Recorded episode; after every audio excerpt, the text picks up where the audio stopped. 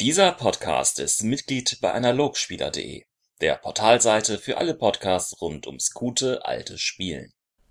Einen wunderschönen guten Tag, hallo und herzlich willkommen zur 96. Folge von DSA in Time. Wir packen heute mal ein Fantasy-Klassiker-Thema an, das wir schon lange auf der hohen Kante hatten.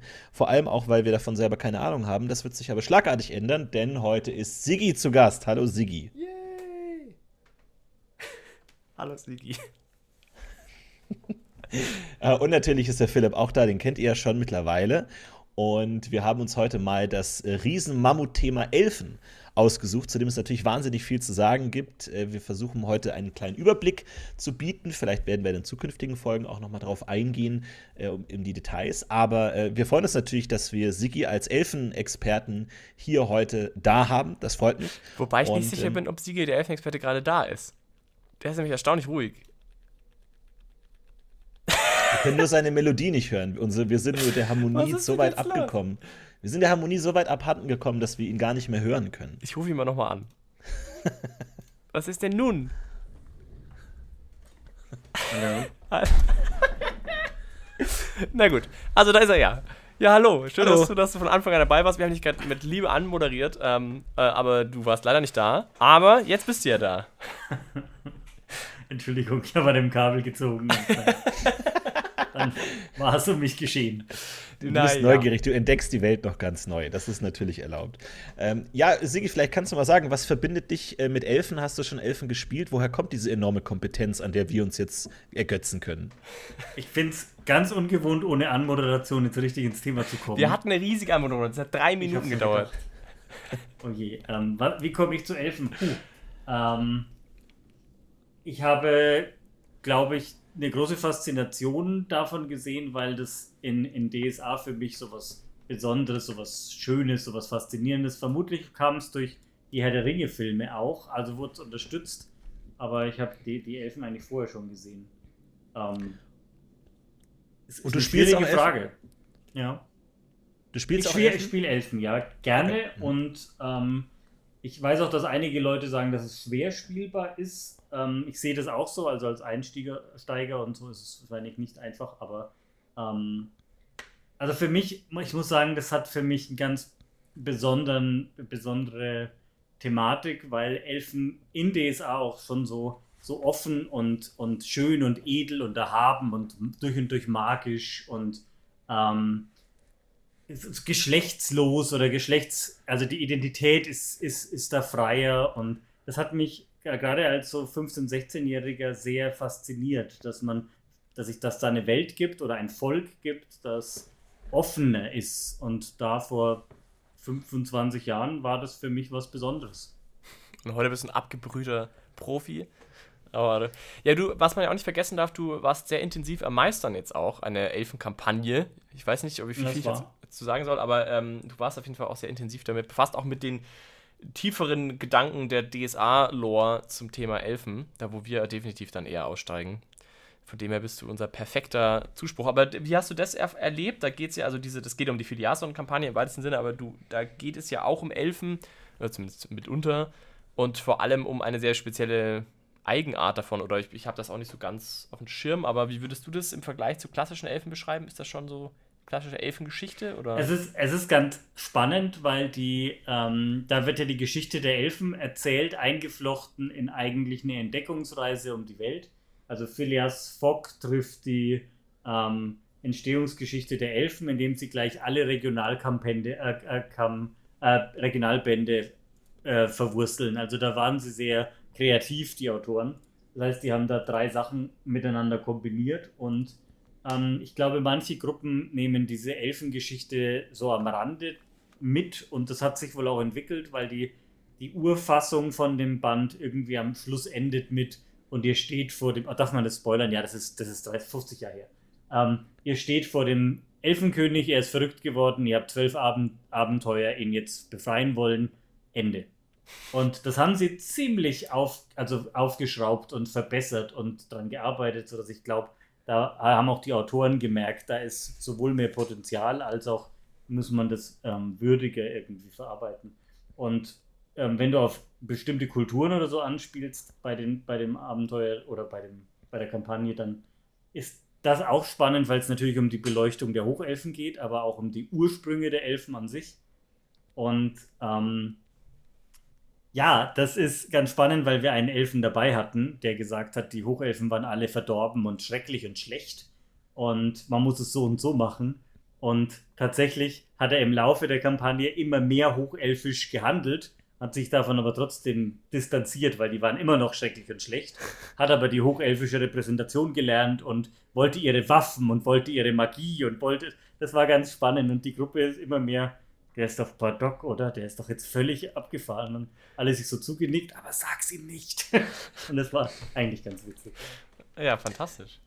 Ich kann direkt mal nicht dagegen stellen. Ich habe keine Ahnung von Elfen, habe selber noch nie einen gespielt, habe nur hier und da mal so ähm, Rollenspiel-Traumata erzählt bekommen, so wie schwer es denn sei, mit oder einem Elfen zu spielen, mit einem Elfen zu spielen, diese weltfremde Art, äh, wie schwierig es ist, man muss alles ständig mhm. erklären. Und äh, deswegen bin ich ganz äh, gespannt, hier auch mal aus erster Hand äh, zu erfahren, wie das alles äh, geht, weil ich, wie gesagt, selber persönlich am Spieltisch nicht wahnsinnig viel Erfahrung damit habe, sondern eher so theoretisch damit. Ähm, äh, das an mich herangetragen wurde. Und ähm, deswegen bin ich sehr gespannt, Jaha. was wir heute bereden.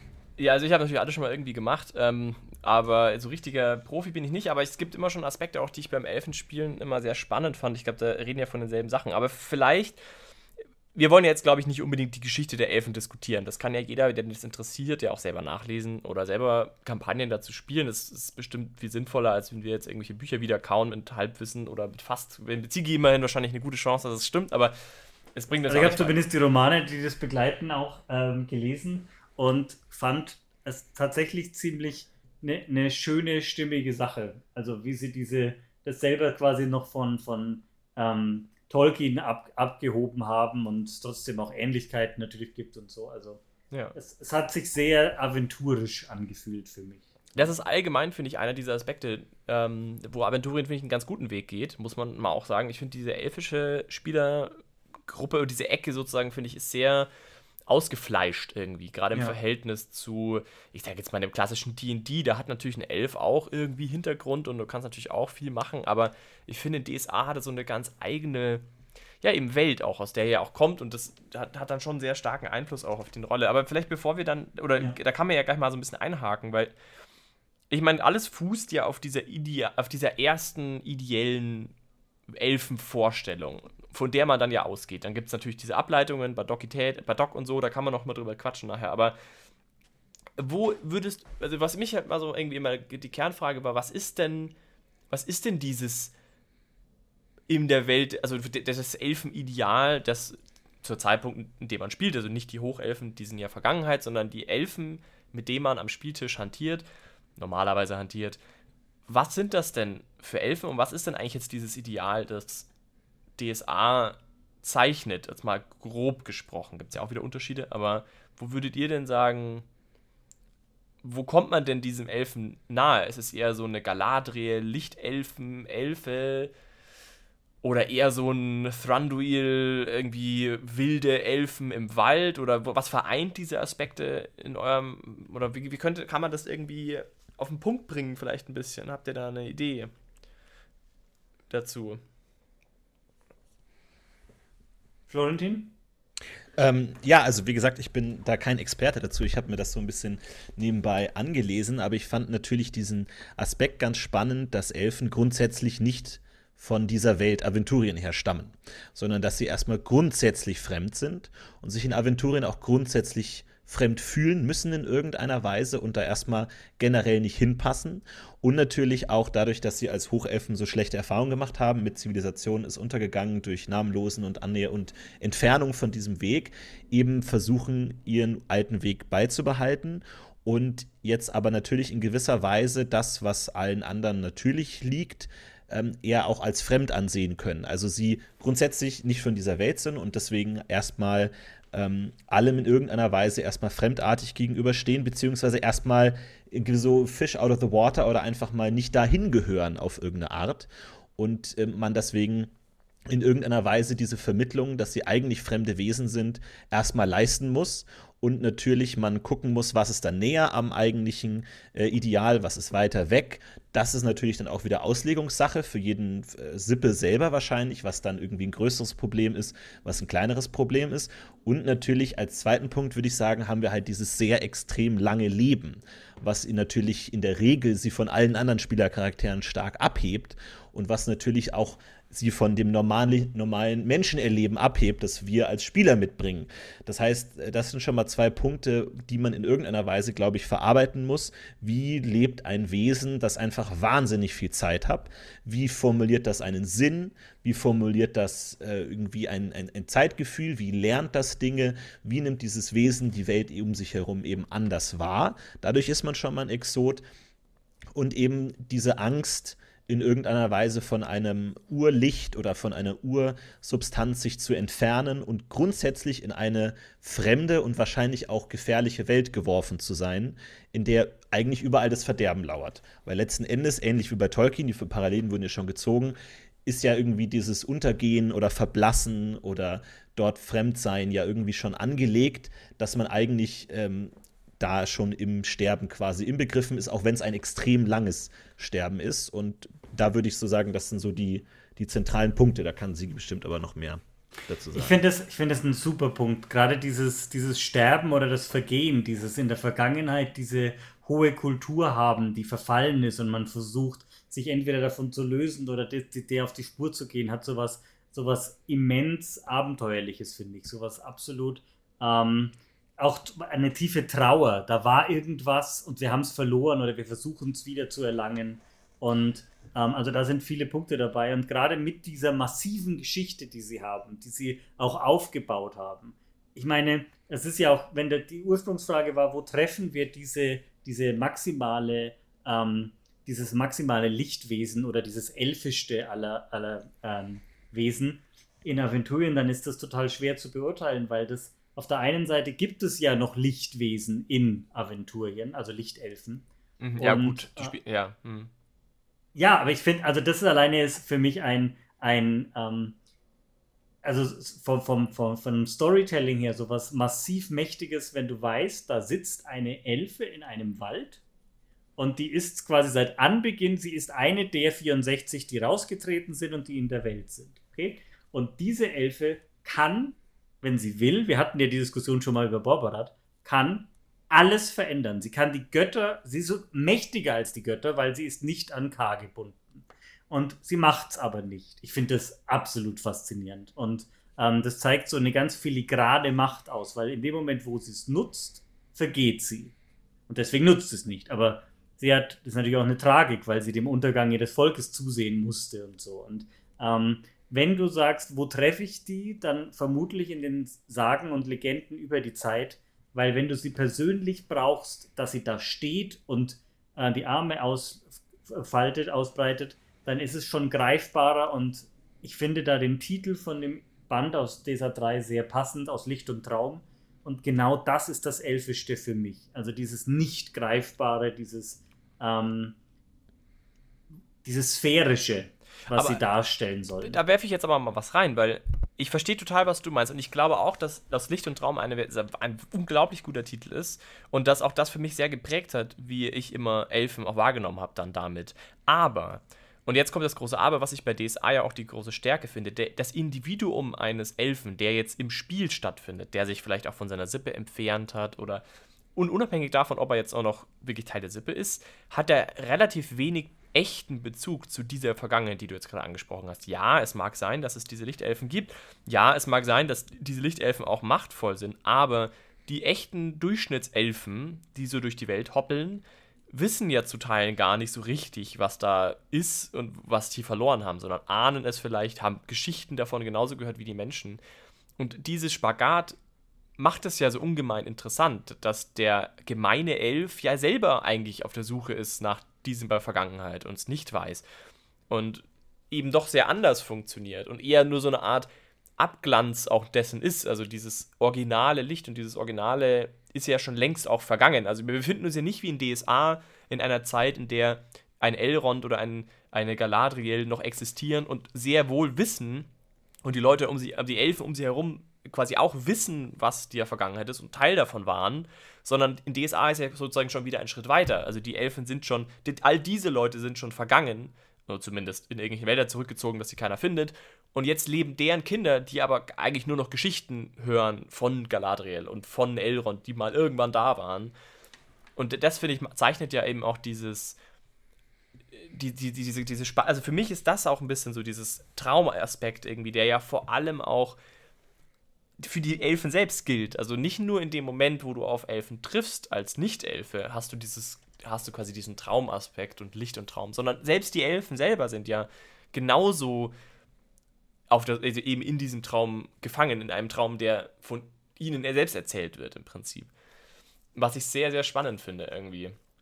Aber um meine Frage, eigene Frage noch schnell zu beantworten, wo ich auch denke, wo es Gemeinsamkeiten gibt zwischen den Elfen, ich, also für mich war das auch immer dieses ähm, sehr kommunale. Also was ich Elfen jetzt, also jetzt mal weniger von einer philosophischen Perspektive, sondern mehr spielerisch oder was ich gesellschaftsstrukturell bei Elfen auch immer wieder gesehen habe, was ich immer wieder faszinierend fand, war eben dieser Ansatz, dieses absolute oder idealistisch-kommunistische, wenn man so will. Also du hast eine Kommune, die alles miteinander teilt und in der man sich ja auch sozusagen telepathisch schon fast versteht, was die Notwendigkeiten und die Wünsche der verschiedenen Teilnehmer dieser Kommune sind. Und jeder tut selbstlos in dieser Kommune, was auch immer anfällt, um, um zu überleben oder was auch immer. Und das fand ich immer so ungemein spannend bei Elfen auch. Also diesen Aspekt, dass du, was die Gesellschaftsstruktur angeht, auch nicht aus einer Welt kommst, die kapitalistisch geprägt ist, die klassisch hierarchisches System hat, sondern eben, so zumindest in meiner Laienbetrachtung, sehr kommunistisch ist.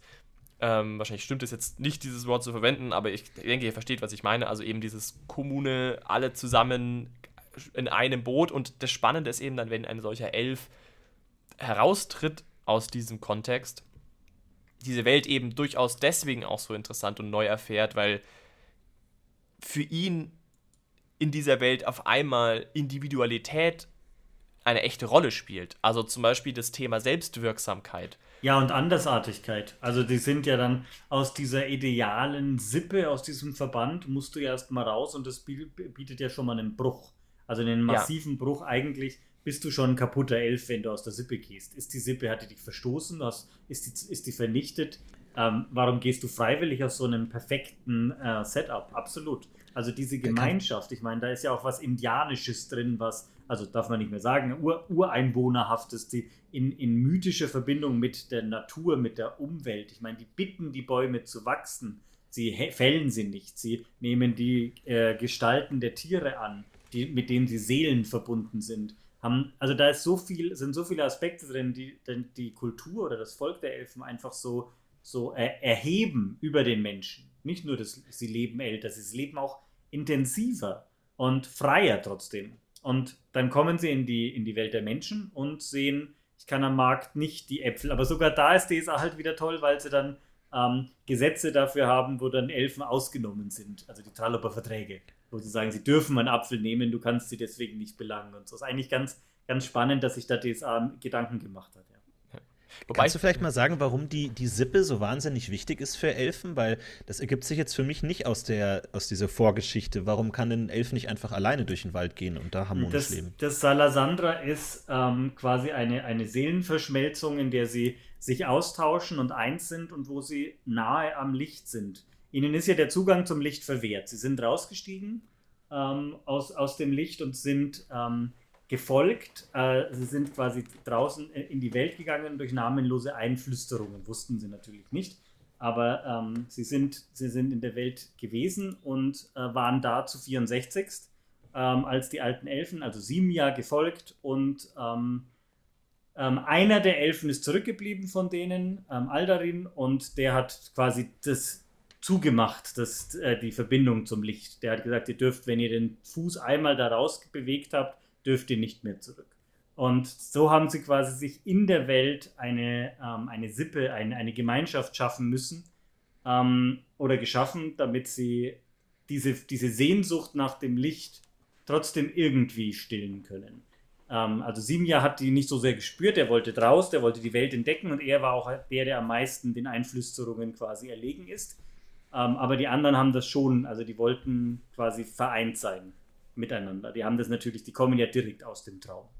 Sind sie rausgestiegen. Das heißt, das, das Nächste am Licht für den Elfen ist ein anderer Elf. Und dadurch kann man in diesem Salasandra dem Lichtsein so näher sein, als wenn man jetzt alleine singen würde, oder wie?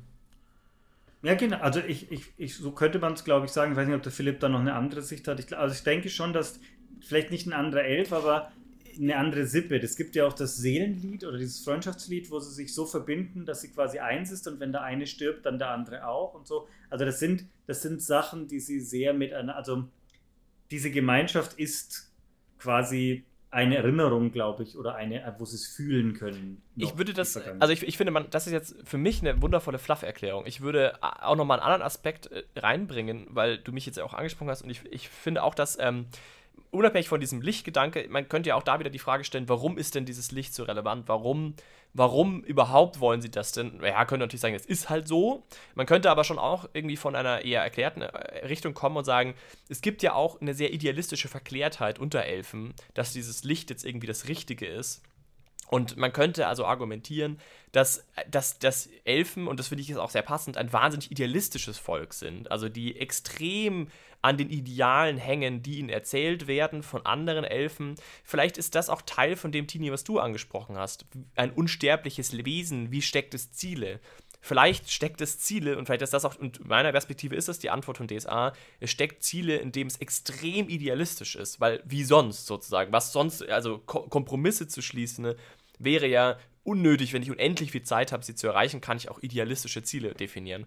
Und ich verstehe das so, dass Elfen einen idealistischen Hang dazu haben, eine perfekte Welt zu schaffen um sie herum und dass das Licht eine Art Ausdruck davon ist. Also Harmonie, kein Streit, keine Gewalt, keine Missverständnisse. Und eben eine Sippe und eben speziell diese Salasandra bietet ja genau das, weil man sich ja, man wird eins. Also jeder versteht jeden. Es gibt keine Schatten, äh, keine Schattierungen mehr.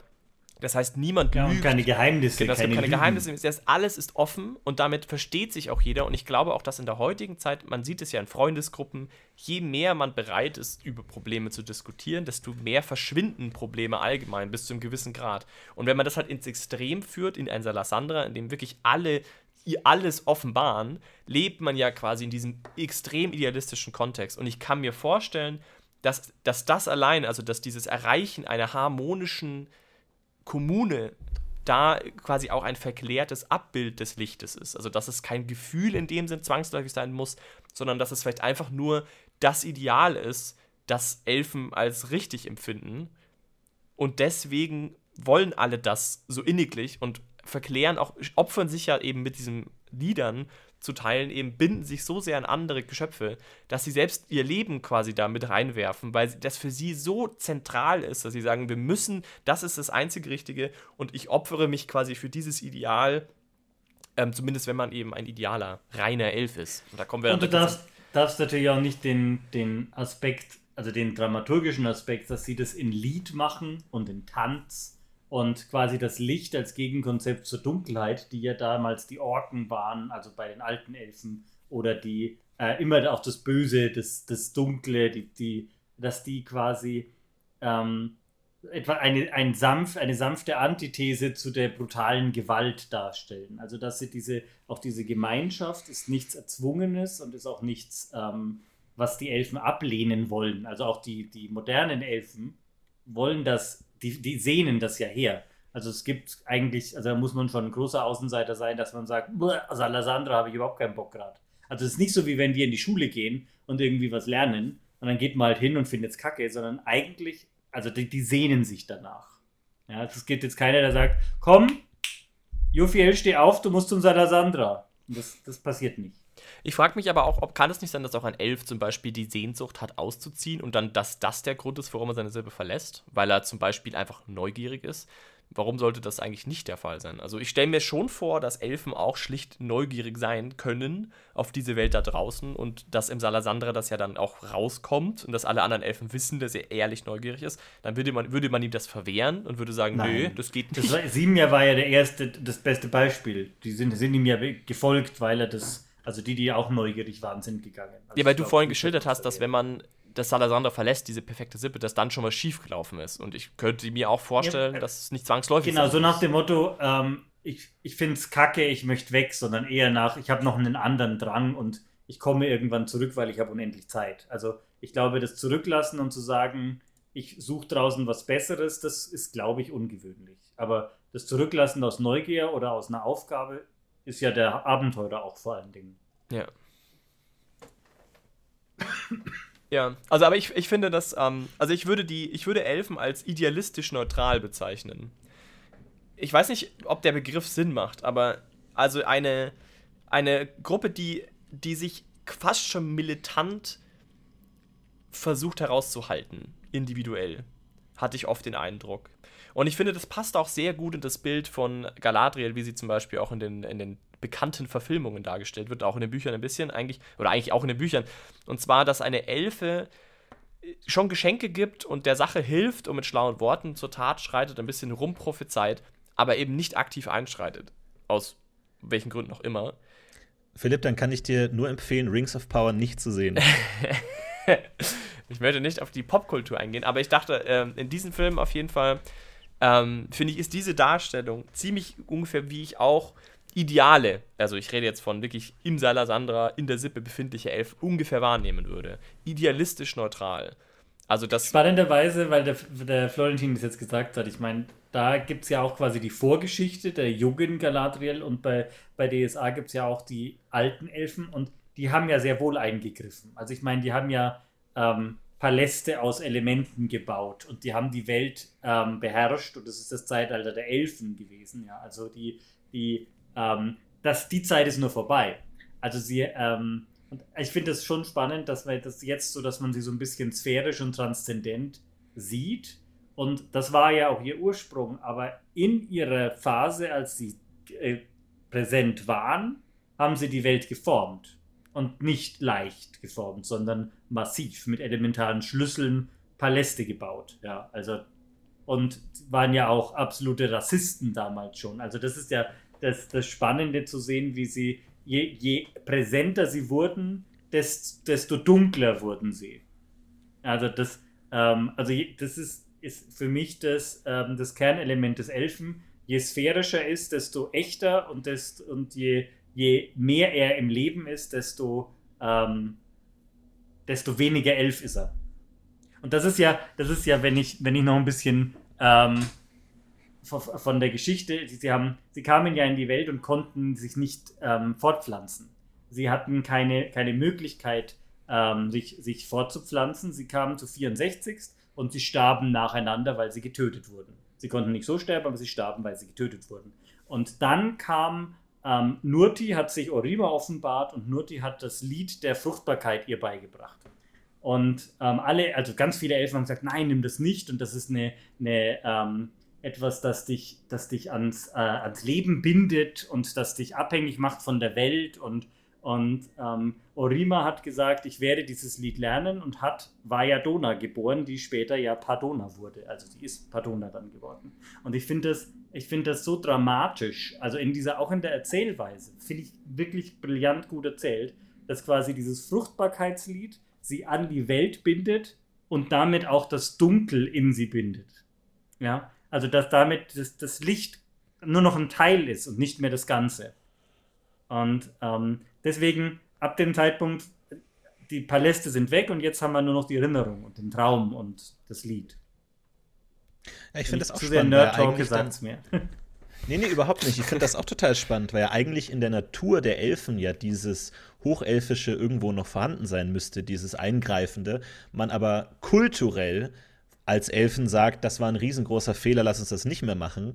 Weswegen ja diese beiden Pole eigentlich schon auch in jedem Elfen in irgendeiner Weise vorhanden sind. Einmal so die Erinnerung an die große Katastrophe der Hochelfen. Andererseits ist das ja wahrscheinlich dadurch nicht komplett abgestorben, sondern es muss auch wieder neu verhandelt werden. Und es kann ja gut sein, dass das immer und immer wieder passiert, alle paar tausend Jahren, dieser, dieser ja. Schritt ich hatte das, was ich total spannend finde. Ich habe nämlich ein Beispiel mir zurechtgelegt, wo ich genau diesen Punkt auch machen wollte. Und Tini, du wirst wissen, von was ich spreche.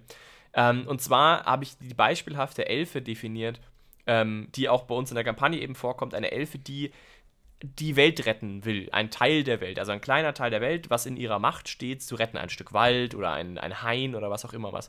Und ich habe mich dann eben auch gefragt, und da kommen wir genau an diese Fragestellung, wie problematisch ist das? Weil in dem Moment, wo eine Elfe ja eingreift und sagt, ich rette jetzt was, ich möchte das erhalten, dieser Fluss hier ist für mich irgendwie wichtig, ich möchte, dass er gedeiht. In dem Moment ist die Elfe ja schon nicht mehr idealistisch neutral, sondern proaktiv in ihrer Hinsicht gut, ja. Also sie versucht jetzt hier was, also sie will jetzt hier auf diese Welt einwirken, sie möchte was verändern, sie möchte selbstwirksam sein. Und das ist ja eigentlich schon eben, und da kommen wir genau zu dem, was du gerade gesagt hast, eigentlich zu einem sehr problematischen Kernteil, den auch Elfen ausmachen.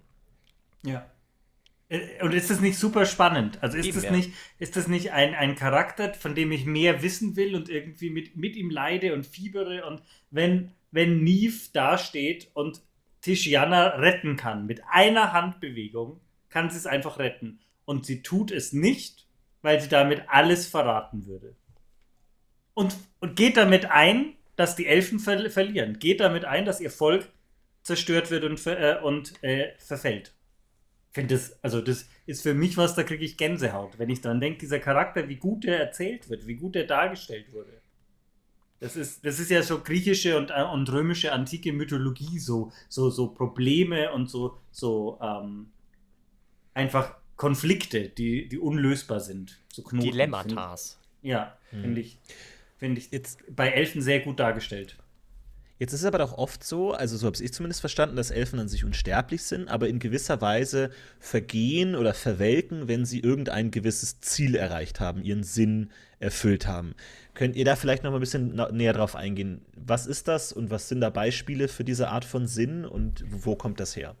Also ich meine, da gibt es ja bei den, bei den Lichtelfen gibt es einige ganz klar definiert, fast schon auf, auf so Götterniveau, dass der Alfadriel Sphärensang, dass er der wirklich ein, also eingreift, wenn die Sphären und die, und die, die Sicherheit der Welt in Gefahr ist. Ne? Also der kommt, um die Welt zu schützen in größter Not. Das heißt, mancher, manch Held sieht ihn nie, also die meisten sehen ihn nie und wenn es dann wirklich brennt, dann sehen sie ein, Haar, ein Elf mit Regenbogenhaaren und wissen, oh, jetzt brennt es aber.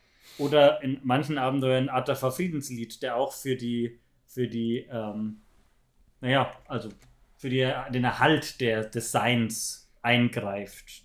Das sind aber, glaube ich, ganz wenige Beispiele. Also ich meine, die, die Elfen, die ähm, wirklich eingreifen, wie der Philipp sagt, sind selten.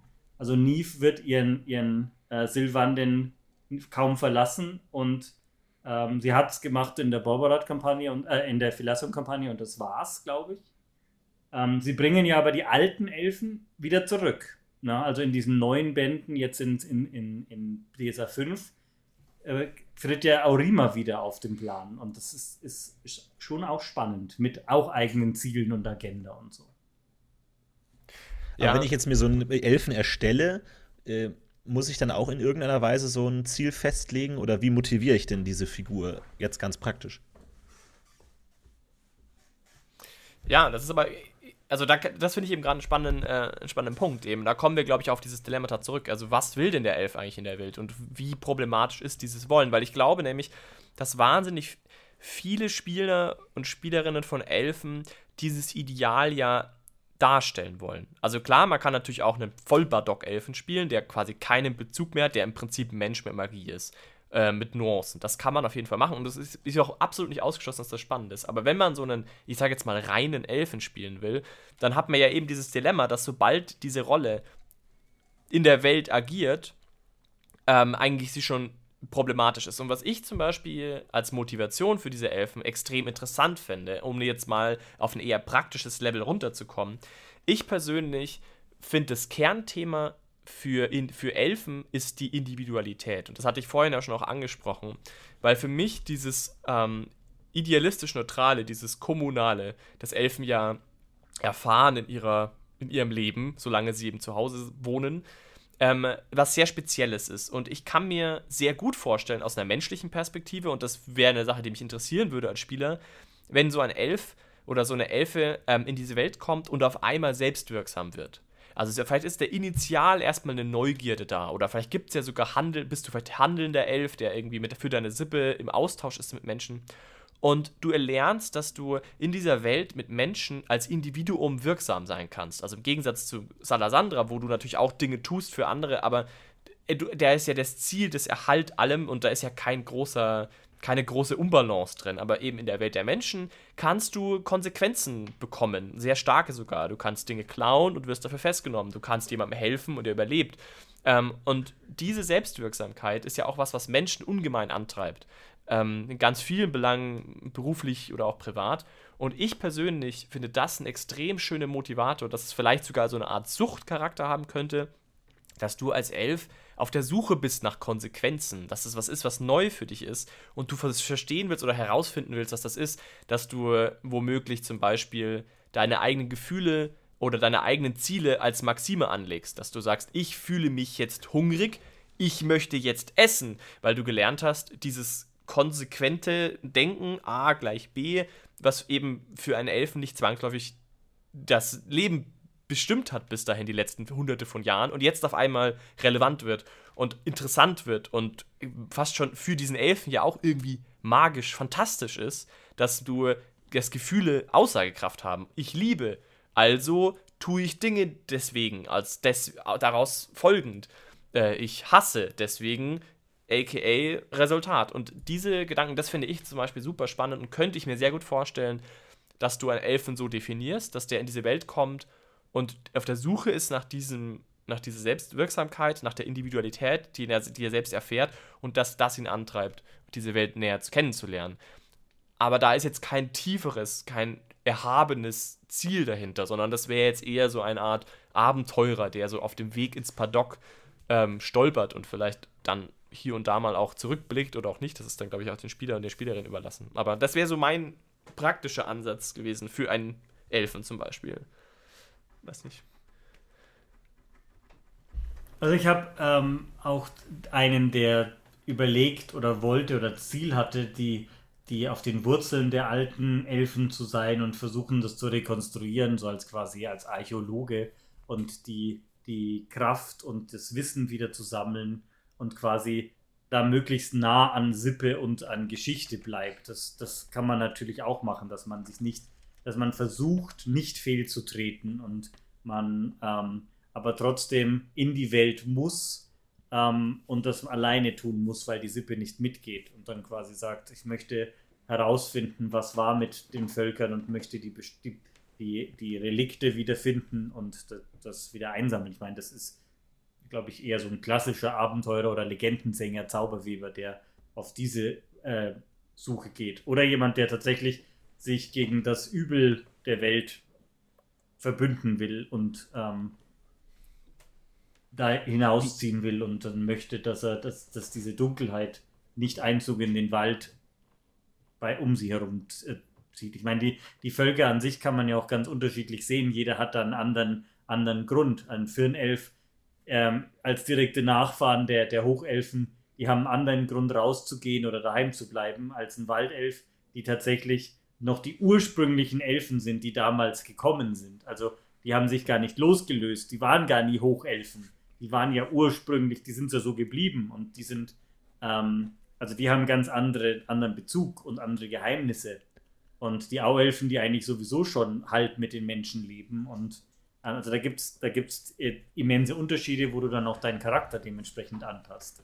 Also einen Firnelfen würde ich ganz anders spielen, wie der auszieht und warum ähm, als ein Waldelf, weil die ganz an, von ganz anderen Punkten herkommen. Was wären denn diese Punkte?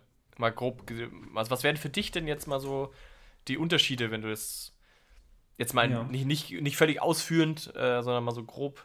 Äh, naja, also die grundsätzlich, dass die, die Firnelfen die geflohenen Hochelfen sind aus dem Himmelsturm, ähm, die quasi schon zu absoluter Höhe aufgestiegen sind und Pardona gegenüberstanden und äh, festgestellt haben, wohin das führt. Sie wissen, wir sind die Erben der Hochelfen, aber wir sind gescheitert. Wir sind, ähm, wir, das, das hat dazu geführt. Wir bleiben also unter uns, wir werden isolationistisch bleiben und ähm, nur unsere Sippe kann uns helfen. Ja? Also die sind ja viel ähm, extremer in allem Handeln, was Außenstehende betrifft. Das heißt, ein Grund, warum ein Firnelf rausgeht, ist super schwer zu finden Also abgesehen davon, dass es irgendwie eine alte Prophezeiung gibt, die sagt, du musst oder du musst ähm, oder ein, ein Lied oder dass sie sagen, die, die wurde von einem, von einem Wurm die Sippe ein, äh, vernichtet und hat, ist quasi aufgebrochen und hat irgendwie, also es ist schwer. Und beim Waldelfen ist es eigentlich auch so, weil die Waldelfen sich diese Ursprünglichkeit bewahrt haben oder wollen, bewahrt haben wollen. Ich meine, die waren ja sogar in der Zeit der Hochelfen Außenseiter. Die haben sich da nie angeschlossen, die Waldelfen eigentlich. Das heißt, ich finde einen Waldelfen zu spielen fast noch viel schwerer als, als, also der ist ja so viel animalischer und viel ursprünglicher als die, als die, die öffentlichen Elfen, die mehr Kontakt haben. Und ähm, dazu den Grund zu finden, warum der das muss eigentlich fast was, was Mystisches sein. Muss einen, also das, ich kann mir kaum was anderes vorstellen, warum ein Waldelf sich einer Abenteurergruppe anschließt. Weil die haben sich das Badok am wenigsten, also noch in sich. Die haben ja immer das Badok abgelehnt und immer um, um Salasandra, um die Salamandersteine, haben die, haben die ähm, gelebt. Ja? Und gar, die sind gar nicht aus dem Herz des, dieses Reiches rausgegangen. Und die Firnelfen sind bis nach oben und haben das kolonisiert und besiedelt. Die Waldelfen leben seit, quasi seit Tausenden von Jahren in den gleichen Bäumen. Nur das kurz mal vielleicht für Leute, sorry, nur vielleicht kurz mal zu erklären für Leute, die es nicht ganz wissen. Badok bedeutet ähm, vom klassischen Elfischen ab, abwendend. Also eben genau, was, was Nur, dass man das mal erklärt, vielleicht ja. weiß nicht jeder, was das bedeutet. Ja. Genau.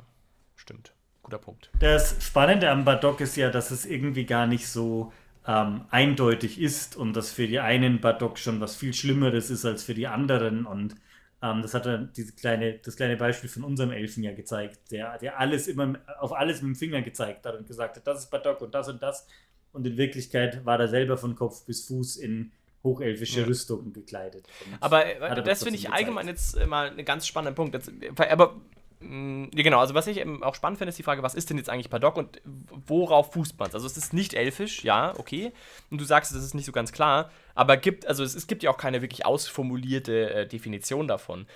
Ähm, aber wo, wo würdet ihr denn sagen, äh, wo, wo, ab wann ist es denn Paddock? Ist es denn zum Beispiel schon Paddock, wenn eine Elfe individuelle Ziele hat?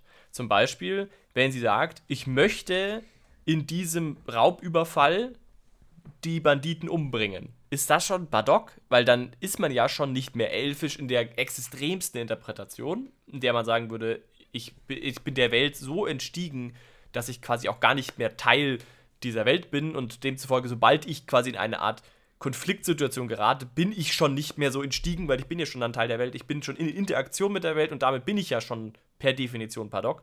Ist das schon ja, Padok? Absolut. Weil, das musst du aber auf die verschiedenen Völker wiedersehen. Also das ist auch bei den Elfen unterschiedlich, was Badok ist. Ein Auelf wird dir eine ganz andere Definition geben als ein äh, Waldelf. Und dieser Erstkontakt mit den Elfen ist für den Waldelfen unter Umständen schon der erste Schritt ins Badok. Und ich meine, das übersetzt sich ja mit in der Wirklichkeit sein oder in der Wirklichkeit verhaftet sein.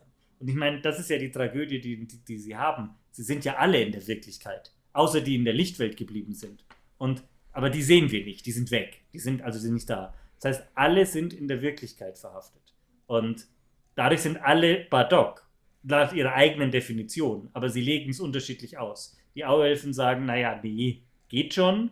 Und die, ähm, die, die Waldelfen sagen viel schneller, stopp, das ist zu viel.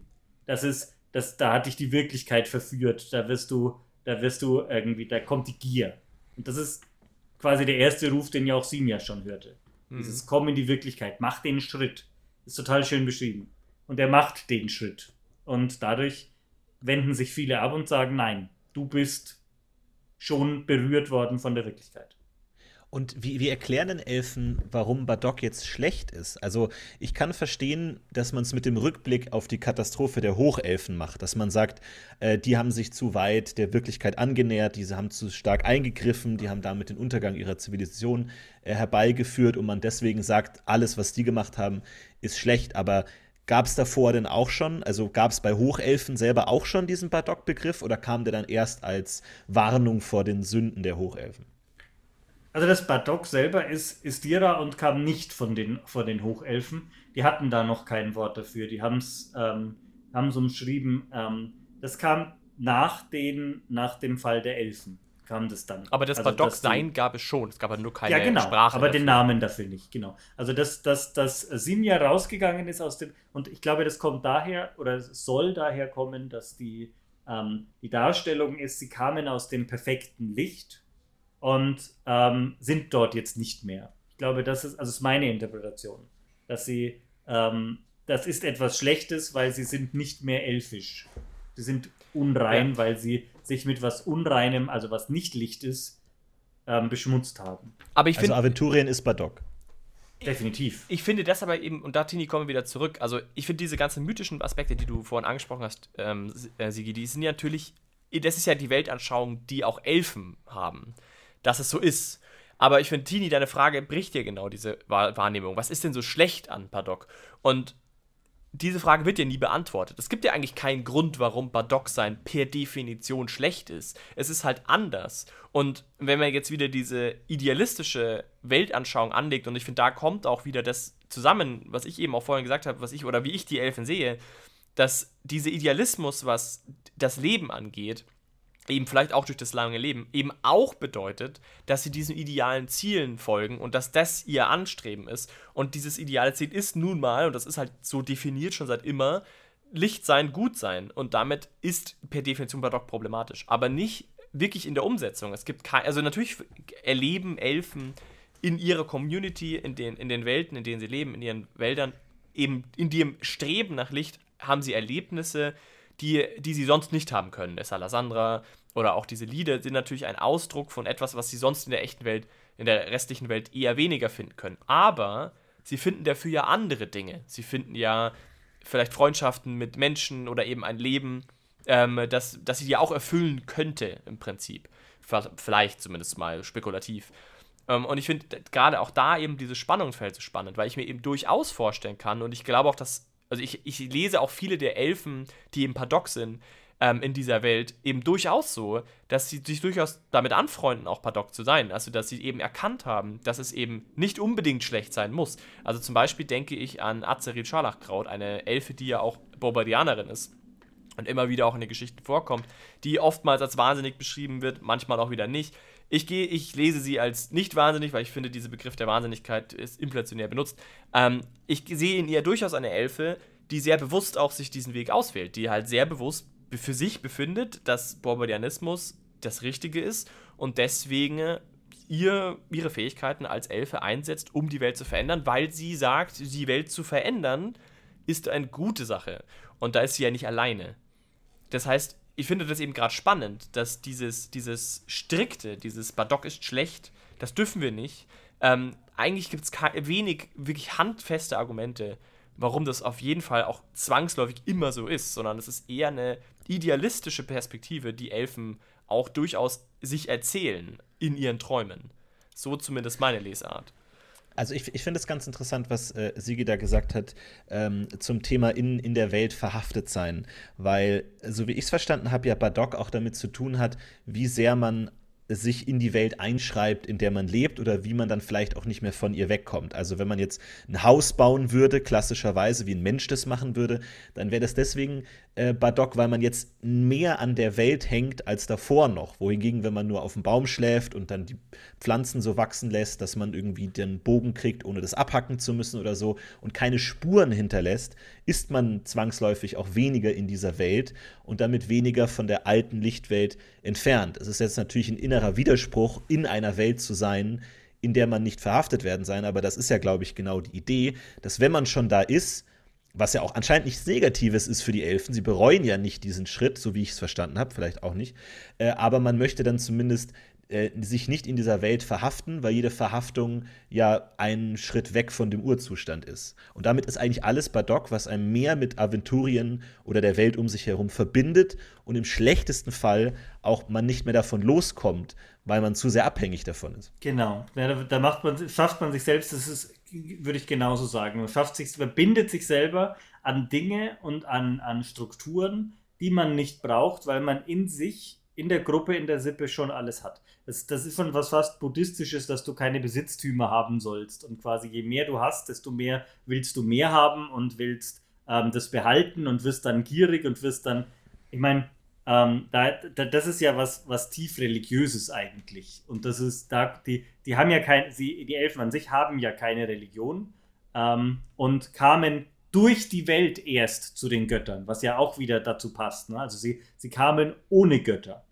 Und dann hat sich Nurti ihnen offenbart und, und es vorgeschlagen und sie mussten zustimmen.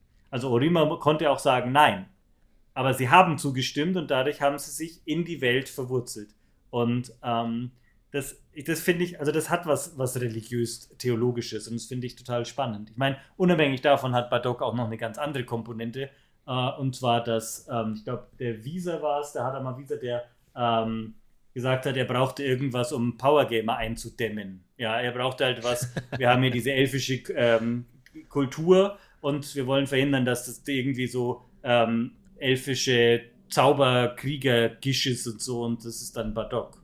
Ähm, also, also da, da gibt es ja, das, das, da hat er auch gesagt, dass das Wort selbst Badok nicht elfisch klingt und das ist schon Badok, weil das quasi so ein Ausdruck ist vom nicht-elfisch sein und so. Also ist ganz, ist ganz spannend, dass es da quasi auch zwei Seiten gibt. Die wollten quasi da so ein bisschen sagen, du bist voll Badok, du bist kein echter Elf. Ne?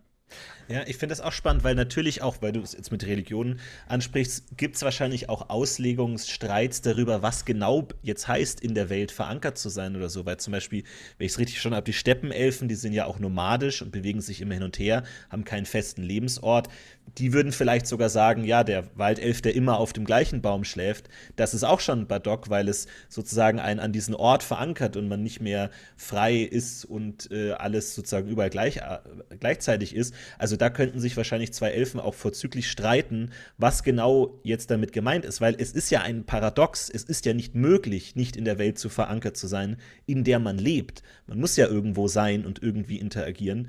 Und deswegen kommt man ja nicht umhin, in irgendeiner Weise äh, Bardock zu sein. Nur was genau das jetzt ist, ist natürlich auch Auslegungssache, ähm, das natürlich auch interessant ist, wo jeder Elf und jede Kultur dann eigene Interpretationen dazu hat. Aber genau, weil das ist ja das Dilemma. Ne? Eigentlich, eigentlich müssten sie alle zusammenpacken und zurück ins Licht gehen. Und mhm. tun es aber nicht. Und arrangieren sich mehr oder weniger gut und ähm, begründet es damit, dass das Licht ihnen verwehrt ist. Wenn sie sterben, kehren sie aber irgendwie trotzdem zurück. Und also das ist so das, das Nirvana. Und sie bleiben aber trotzdem im Leben. Und, und eine nachdem, Gemeinsamkeit. Ja. Aber ja. ist das nicht auch Ausdruck davon? Also erstens mal, dass ihr jetzt Religion ansprecht, finde ich ja sehr passend, weil ich habe mich ja ein bisschen gewahrt, also ich habe mich gewehrt dagegen, den Begriff zu verwenden. Ich habe Idealismus verwendet. Aber ich würde nämlich auch sagen, dass das eigentlich unglaublich religiös ist. Sogar eine der religiösesten Rassen sozusagen, dass die komplette Rasse ist urreligiös. Ähm, in der Hinsicht finde ich das einen sehr passenden Begriff. Und auf der anderen Absolut, Seite, aber es ist halt so eine Art Buddhismus, ne? Ja, aber es ist halt keine theologische halt, Religion, außer dann, als die Götter kamen und sie gestürzt. So, was ich so ja. unglaublich spannend finde, ist, dass Elfen als extrem sachlich immer wieder dargestellt werden. Sie, also äh, extrem emotionslos, ähm, völlig in der, also das Tier stirbt eh äh, ich kann jetzt eigentlich nur noch es töten, weil so, ich kann, also ich habe keine Emotionen bezogen oder ein anderer Mensch oder so, der stirbt jetzt oder so, mein Gott, ja, ist er halt jetzt tot. Also diese absolute Emotionslosigkeit und eigentlich Sachlichkeit und Rationalität, die Elfen ja auch an den Tag legen, bricht sich ungemein an genau dieser fast schon dogmatischen Religion, die eigentlich alle diese Elfen in sich haben, außer die paar, die es nicht haben. Und da finde ich eben es gerade so passend, dass Barbaradianer Elfen existieren. Weil ich finde, das ja gerade das Spannende am Bombardianismus, der ja genau dieselbe Frage stellt, der ja auch im Kern fragt, brauchen wir die Götter? Und ich meine, eine Elfe, die dogmatisch geprägt ist von Bardock, die natürlich das hört, die, die hört darin natürlich ein Versprechen, dass Bardock-Sein nicht schlecht sein bedeuten muss. Und deswegen ist es ja gerade naheliegend, dass eine Azerit Scharlachkraut Borbaradianerin wird, weil sie natürlich in der Suche, in eine, eine, auf, einer, ja, auf einer Suche, die Religion zu verlassen, im Prinzip die elfische, natürlich Bobardianismus auch für sie funktioniert. Also total spannend. Ich wollte das nicht so explizit ausdrücken, weil ich, ich glaube, Religion ist ein Begriff, der gerade bei Elfen schwierig ist, weil ja eben sie sich eigentlich total wehren dagegen. Aber ich, Aber ich finde es eigentlich nicht schwierig, weil die Religion ist ein Bestand. Am Anfang war es eher, eher mystischer.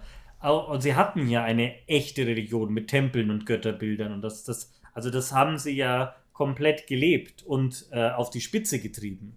So, so, weit, so weit sogar, dass sie sich selbst zu Göttern erhoben haben. Also Orima war eine, eine Lichtelfe, die mit Simia an der Seite kam und sie hat, sie wurde zur Göttin gemacht.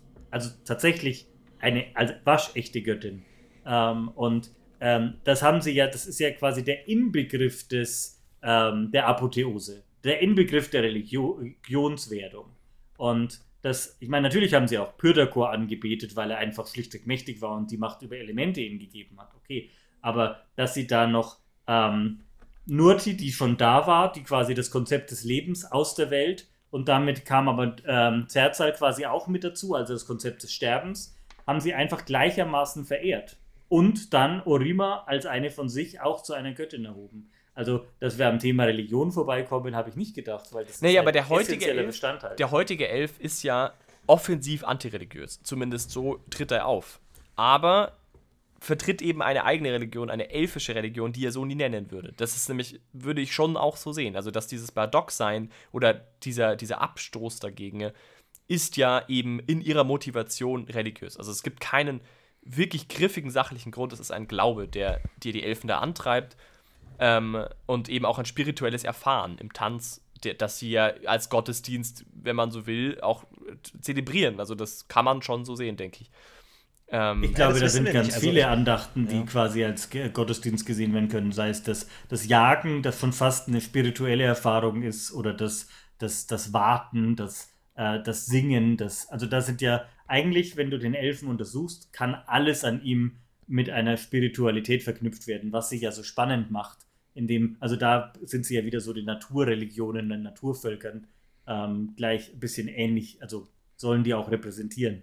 Ja. Ich meine, viel mehr gibt es nicht. Es gibt den Moor-Schamanen, den Nevesen-Schamanen und die eigentliche Naturreligion in Aventurien stellen die Elfen dar. Ich meine, eine Sache, die Religionen natürlich auch leisten, ist der Unterschied zwischen Gut und Böse. Das finde ich jetzt aber relativ schwer hier bei Elfen nachzuzeichnen, wie das funktioniert. Du hast auch vorhin gesagt, es gibt diesen Elfen, der hat sich zur Lehmaufgabe gemacht, das Böse oder das Üble oder die Dunkelheit ähm, zu bekämpfen. Aber wie wird das genau definiert? Weil jetzt mal konkret gesprochen, was ist für einen Elfen jetzt zum Beispiel einem Dämon denn schlecht? Also kann der unterscheiden, dass der Dämon mehr sch schlecht ist als jetzt jedes an, als irgendwie ein Hirsch im Wald, der, der genauso ein Teil dieser Welt ist? Wie, wie unterscheidet der Elf da zwischen verschiedenen Wesen, die unterschiedlich gut sind? Mm. Wie, nach welchen Parametern macht er das? Also ich würde an diesem konkreten Beispiel würde ich sagen, dass ein Dämon ist ja nicht aus dieser Welt. Das macht ihn ja schon zu etwas außerweltlich, damit aka eher schlechtem. Das denke ich mal in diesem konkreten Beispiel, aber äh, zum Aber warum ist es schlecht? Der Elf ist doch auch nicht von dieser Welt. Ja, okay, so könnte man. Aber der Hirsch zum Beispiel wäre aus der Welt. Also es gibt definitiv einen Unterschied zwischen einem Dämon und einem Hirsch. Aber ob jetzt, also schlechtes Verhalten zum Beispiel, ob das bewertbar ist, das würde ich auch jetzt zum Beispiel nicht wissen. Ob jetzt ein, wenn jetzt ein Soldat äh, Leute quält oder Kinder tötet, ist, würde ein Elf sagen, ja, das ist schlechter als ein anderer Mensch, der es nicht tut. Tja. Also ich, ich bin mir, bin mir natürlich um die Motivation von den Charakteren nicht, nicht sicher, weil auf der einen Seite sind die irgendwann aus, aus Notwendigkeit geschaffen worden, sei es aus Roman, dramatischen, äh, dramaturgischen Gründen oder für ein Abenteuer. Ähm, also das ist natürlich ein bisschen schwierig, das zu interpretieren, aber dass ähm, zum Beispiel Friedenslied versucht, die Harmonie, ähm, die Weltharmonie zu retten oder zu, zu, zu stabilisieren könnte ja, also ich meine, er ist einer, der in die Welt geboren wurde. Der kam nicht aus dem Licht und wurde auf der in Aventurien geboren und wurde zum Lichtelfen oder wurde als Lichtelf geboren. Und dass er dann sagt, meine Aufgabe, mein Lebensziel ist es, diese Welt zu stabilisieren, passt ja wieder ins Bild. Also die, die Lebensaufgabe, warum er das macht. Und ähm, es ist vielleicht auch, dass das so ein übergeordnet, dass sie äh, Lebensaufgaben haben, die sie ja auch sich setzen und ähm, warum sie sie be beschützen oder warum sie diese Welt könnte, könnte verglichen werden mit, das sind die Guten, ja, sie sollen die Guten sein, zwar die, die neutralen Bewacher, ähm, kann aber natürlich auch einfach sein, dass ähm, viele Elfen verschiedene Aufgaben sich setzen oder sich nehmen und ähm, diese Aufgaben an sie gefallen ist, sind. Was ungemein Badock wäre, sich diese Aufgabe zu geben. Also wenn ein Elf sagt, das ist meine Lebensaufgabe, ist das doch wahnsinnig eigentlich furchtbar. Vielleicht ist es so eine Art Ausdruck auch irgendwie dieser Badockenart, dass man sagt, okay, ich, ich, ich, gestehe meine Badock ein und äh, kanalisiere sie in einer vielleicht pragmatischen, guten Sache in meiner Interpretation. Könnte man eigentlich vielleicht argumentieren. Wie, wie, viel wissen wir denn eigentlich über diese Lichtwelt? Also vielleicht kann man ja sagen, dass äh, ein Ideal wäre, Aventurien in Richtung der Lichtwelt äh, zu gestalten. Wenn man weiß, im Licht ist alles harmonisch und da sind alle leben in Frieden und alles, was von dieser Idealvorstellung abweicht, wäre dann auch in Aventurien zu bekämpfen. Oder haben Elfen gar keine Vorstellung, konkrete Vorstellung mehr von dieser Welt? Ich weiß tatsächlich relativ wenig über die Lichtwelt. Es gibt nur ein paar Auszüge über und Beschreibungen und ähm, da, wo sie quasi Lichtwelt auf, auf deren treffen und sich dann quasi diese Transzendenz mit der Wirklichkeit vereinen und dann halt überirdisch schön und hell und, und, und leuchtend strahlend ist. Ich glaube, die Lichtwelt an sich, da gibt es keine Körper. Ich glaube, die, da, da gibt es eher nur Gedanken und Konzepte. Ähm, denn als sie es geschrieben haben, als sie raustraten, formten sie ihre Körper und ihr Sein. Also die, ähm, ich, ich weiß aber nicht viel und lass mich da gerne in den Kommentaren belehren. Die Lichtwelt selber ist auch kaum Ort von irgendetwas, das man ähm, als Abenteurer, als Meister, als Spielleiterin äh, trifft. So wirklich. Mhm. Also außer mal ähm, ein Auszug in eine Globule und die ist dann schon angepasst an die an die Wahrnehmung der Menschen, der Abenteurerinnen, äh, die da hingehen. Ich dachte nur, man könnte es vielleicht so motivieren, ne, dass äh, natürlich die Elfen in irgendeiner Weise diese Lichtwelt noch in sich tragen und damit alles, was jetzt dem Licht klassischerweise irgendwie Dämonen oder sowas entgegensteht, vielleicht dem einfach zuwider ist, weil sie vielleicht auch allein dadurch merken, das ist nicht gut, das hat nichts mit unserer Quelle, mit unserer Herkunft zu tun. Vielleicht ist es da so eine Art ähm, Intuition, die sie noch in sich tragen oder dieses, diese Harmonie, von der sie ja sprechen, was ja auch ein sehr abstrakter Begriff ist. Vielleicht fühlen sie, dass das irgendwie die Harmonie stört, einfach weil man es setzt, dass die Lichtwelt dem entgegensteht, was wir auch als Menschen als Dunkelheit verstehen, nämlich Dämonen, Tod, Trauer, Krieg und was auch immer. Also man könnte natürlich schon einfach sagen, dass die Grundmotivation, also der Grundfeind der Individu die Individualität auch irgendwo ist und auch dieses individuelle ähm, Streben nach etwas, was ja eben gerade das Böse oft tut. Also ein Dämon oder ein Beschwörer eines Dämons verfolgt ja sehr konkrete Ziele, oftmals auch äh, sehr egoistische Ziele. Und in, diese in diesem egoistischen Streben widerspricht er ja sehr deutlich dem, was Elfen eben wollen. Das heißt, man könnte es wirklich eben aus so einer Art religiösen Perspektive einfach ähm, interpretieren und sagen, es ist so eine Art ähm, Widersacher gegen dieses Bild, der, das Elfen von der Welt haben. Also dann könnte man es dadurch sozusagen motivieren und sagen, ja, sie wollen, sie sehen, sie wollen bekämpfen, was, was ihre Welt bedroht, sozusagen. Oder ihre, ihre Nische bedroht, wenn man so will in der sie leben. Weil ich finde, man könnte ja schon auch argumentieren, dass diese Nische, in der die Elfen sich zusammentun, ist ja ihre reelle Welt. Also diese Lichtwelt ist es ja nur noch in den Träumen. Das heißt, diese reelle Welt gilt es ja genauso zu schützen. Nicht nur diese abstrakte Lichtwelt. Ich meine, eine Sache, die wir natürlich noch wissen, ist, dass Elfen sehr magieverbunden sind und für sie Magie anscheinend nicht Badok ist, sondern eine Kraft, die ihnen inhärent ist, die sie alle tragen, die anscheinend in irgendeiner Weise auch aus dieser Lichtwelt stammt oder was auch immer und sie damit reichlich umgehen und das als völlig natürlich wahrnehmen. Das heißt, man scheint hier auch eine Unterscheidung zu machen zwischen materieller Welt, in die es einzugreifen eher nicht gilt. Ich darf kein Haus bauen, ähm, aber in diese astrale Welt darf ich in irgendeiner Weise schon eingreifen. Das ist dann kein Problem, damit dann irgendwas äh, zu bewirken. Also da scheint man schon eine Tatsächlich ist das in den Romanen anders beschrieben. Also in den Romanen sagen das genau nicht. Das ist ganz spannend, dass du das sagst, weil in den Romanen heißt es, ähm, als, als sie die ersten Zauber wirkten oder das so, da war das auch ein Bruch mit ihrem Sein. Dass sie ihren Willen da mhm. aufzwingen auf dieses, auf das, auf das Mantra und ähm, das äh, haben sie dann genutzt und haben es gelernt, auch von den, ähm, sie haben das von, ich glaube, von den Tierkönigen oder auf jeden Fall von Elementaren und so. Also sie haben das beigebracht bekommen, die haben es nicht mitgebracht, haben es beigebracht bekommen und Stück für Stück gelernt und einige haben das auch abgelehnt und haben gesagt, das ist, ähm, aber sie hatten gegen die Orks keine Chance ohne diese Zauber, weil sie körperlich unterlegen waren. Und dann haben sie Ach, quasi spannend. die Spruchmagie erfunden. Und, und woher kommt ähm, das dann, dass das so in den Elfen verankert ist und jeder Elf automatisch magiebegabt ist? Naja, weil die 64, die kamen, von denen geht ja die ganze Kultur aus. Also ähm, Simja hat, Simja hat diese, es wird ja aus der Sicht beschrieben, er hat diese, diesen Kampf geführt und Oriba mit sich und hat gemeint, soll ich jetzt und, und ähm, Aldaran und äh, Aldarin und, und so, die Lemiran, die, von den Positionen wird es beschrieben Und die haben das dann für sich entschieden, wir machen's. Und dann haben sie das natürlich weitergegeben. Aber die ersten Elfen kamen nicht mit Magie her. Ach, das ist spannend. Okay. Wobei man auch da wieder auch ganz klar sagen muss, dem, dem, klassischen Elfen aus der, in der heutigen Zeit, der weiß das ja nicht zwangsläufig. Oder der hat ja ein Bild, dass Magie mit ihnen intrinsisch verwurzelt ist und hat womöglich nicht dieses Verständnis, dass Magie nicht aus der Lichtwelt kommt. Oder ist das jedem Elfen klar? Also in meiner Wahrnehmung ist es den Elfen nicht klar. Dass die Elfen wissen zu, also die echten lebenden Elfen wissen ja zu großen Teilen ganz wenig eigentlich über die Vergangenheit ihrer Kultur. Oder? Aber worauf willst du hinaus? Es wird ja jetzt vererbt mittlerweile. Also die Welt, wie sie jetzt ist, wenn du zwei Magier hast, hast du ja ziemlich sicher ein Magierkind. Ja, aber Und was ich mich frage ist. Das war bei Elfen, die sind alle magisch, also haben sie ziemlich sicher ein Magierkind. Ich versuche es halt in der pragmatischen Betrachtung zu sehen. Also würde ein Elf eben diese Erkenntnis, die du jetzt gerade formuliert hast, ist, also und damit auch den Umgang mit der Magie.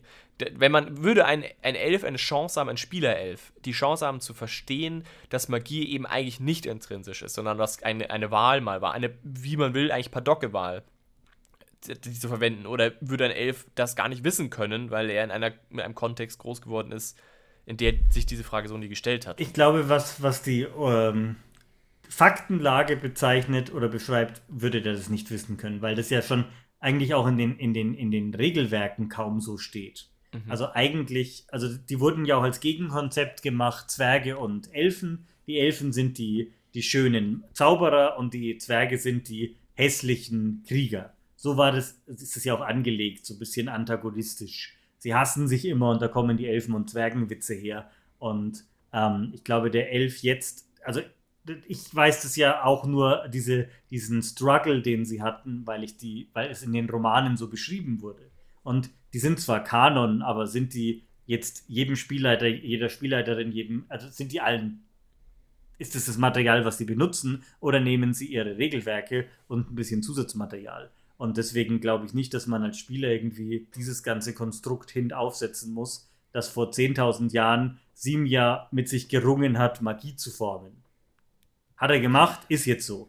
Und die Elfen, die es jetzt nutzen, versuchen es ja maximal intuitiv und nicht aufdringlich zu machen, was sich ja sehr schön widerspiegelt in der in Repräsentation, dass sie nicht, ähm, wenn der Zauber nicht geklappt hat, dass es dann Widerstand gibt und man es nicht nochmal versucht gegen den Widerstand.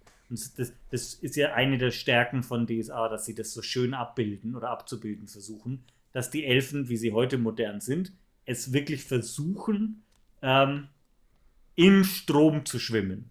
Mit, mit, der, mit der Kraft. Ja.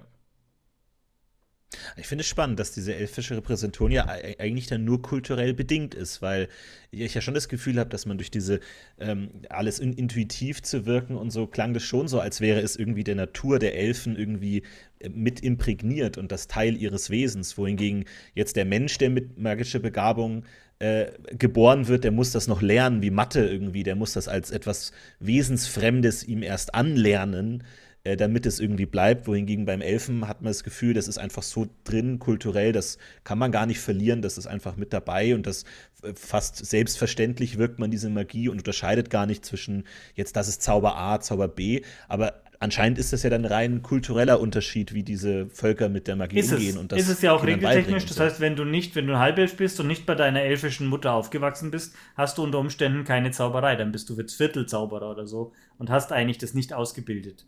Also das ist mhm. definitiv kulturell. Sie haben halt nur mehr Zeit. Ne? Und du darfst nicht vergessen, wenn wir jetzt von den alten Elfen sprechen, ja, dann ist das ja, also, dann ist das ja vor den Hochelfen noch. Ja, das sind ja die, die aus dem Licht getreten sind. Und wenn sich da 64 dafür entscheiden, wir machen das mit dieser Magie und ähm, das dann an ihre Erben weitergeben, dann ist das ja seit zehntausenden Jahren so, dann ist das in die DNA eingegangen. Sie haben ja, das ist ja quasi das Sinnbildliche, Sie haben ja die DNA geprägt, indem Sie sich verwirklicht haben. Sie haben ja sich so gebaut, wie Sie in der Welt sein wollten. Und dadurch haben Sie die Elfen geschaffen als Magier, als Zauberkundige. Aber das war eine Entscheidung in der Realität. Und dadurch schon Badok. Ach, dieses Dilemma. Es kommt immer wieder. Ja, ich liebe es. Ja, macht mich echt ganz irre. Also ich finde die so tragisch, dieses, dieses ganze Volk.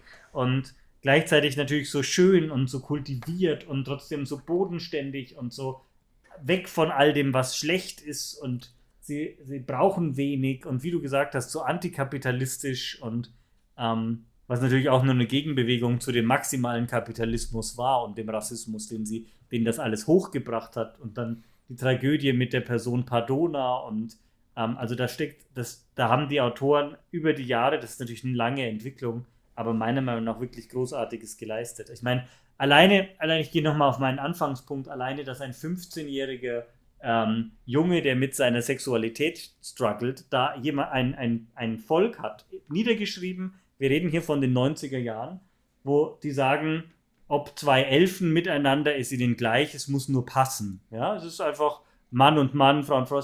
Das gab es damals nicht in der Fantasy-Literatur oder sonst. Und für mich war das ein, ein absoluter Eye-Opener. Für mich war das, wow, das ist mein Volk. Die, die sind progressiver als meine, meine Umwelt, als die echte Welt damals war.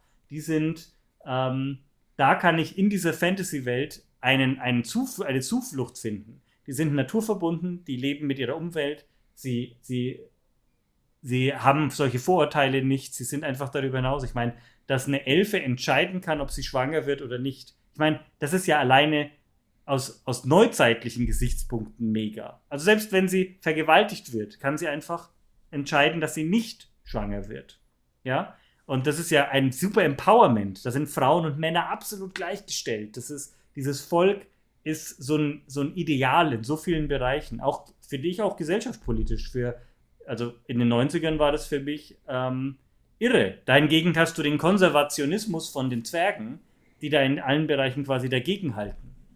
Und Traditionen und nicht davon abbringen. Und ich meine, natürlich haben die Elfen auch Traditionen, aber so halt liberal und frei, freie Liebe, freies Sein.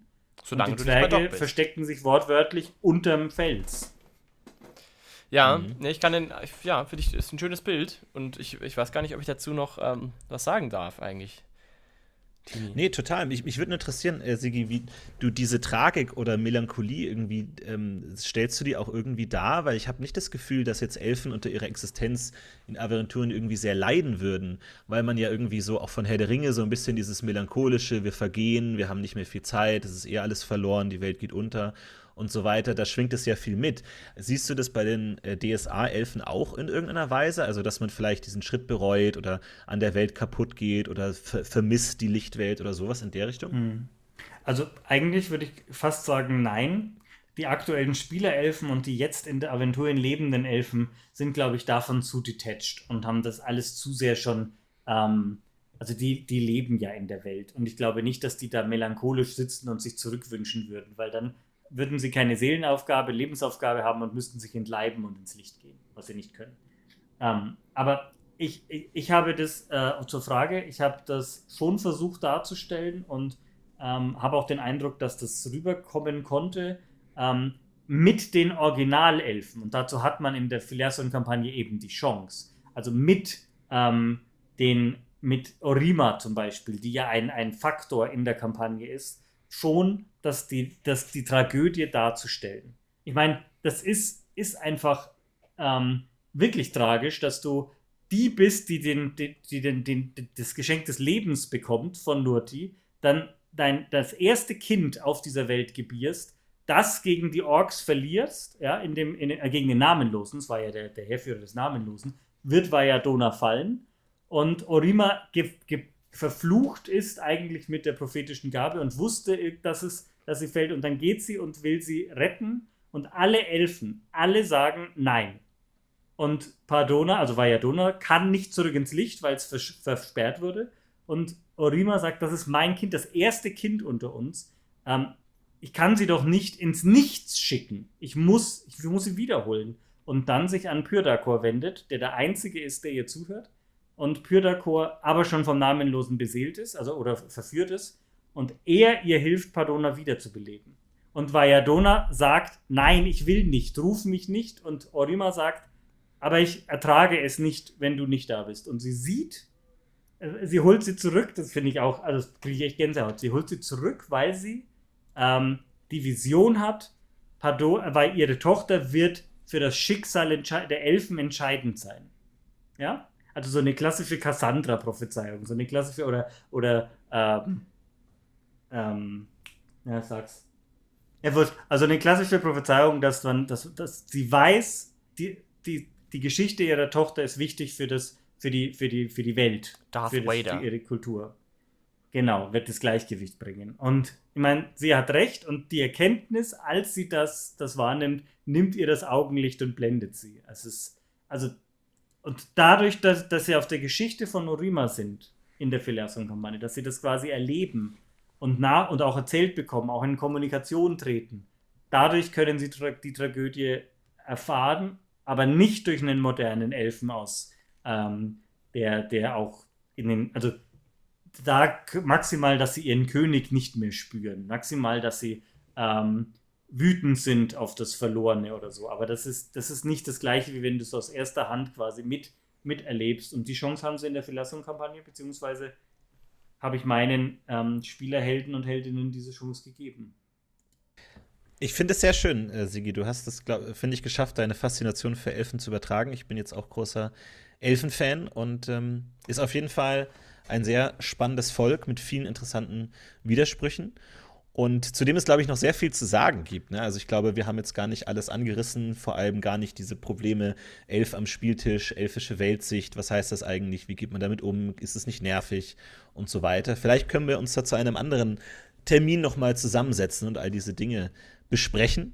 In der Zwischenzeit könnt ihr ja gerne auch eure eigenen Elfengeschichten und äh, Sichten dazu posten. Und dazu gibt es oh, tatsächlich ja. eine neue Möglichkeit für euch, denn ihr könnt ab jetzt nicht nur auf unserer Website dsa-intime.de posten, sondern wir haben auch ein Subreddit aufgemacht. Juhu. DSA Intime zusammengeschrieben heißt es ganz äh, standardmäßig. Und wir schauen uns das mal an, ob ihr da Bock drauf habt, ob, äh, ob sich da jemand meldet. Und da werden wir natürlich auch zu jeder Folge einen Thread aufmachen. Da könnt ihr alles reinposten und was auch sonst noch so zu DSA einfällt. Und äh, dann schauen wir mal, ob sich da eine Community bildet. Uns würde das auf jeden Fall freuen. Und äh, da gibt es bestimmt gerade zu diesem Thema Elfen auf jeden Fall eine ganze Menge zu sagen. Und ähm, ja, vielen Dank an Sigi, dass du in deiner unendlichen Weisheit vorbeigekommen bist, uns erleuchtet hast. Es oh. war sehr schön. Voll gerne, danke. Und deine Träume Einblick hast äh, lassen. Ja, ich fand es auch sehr schön. Ich finde auch, dass man da noch viel ähm, dazu wahrscheinlich ergänzen kann und auch jeder seine eigene Meinung da nochmal reinwerfen darf und äh, sollte. Wir freuen uns über regen Kontakt wie immer. Meldet euch.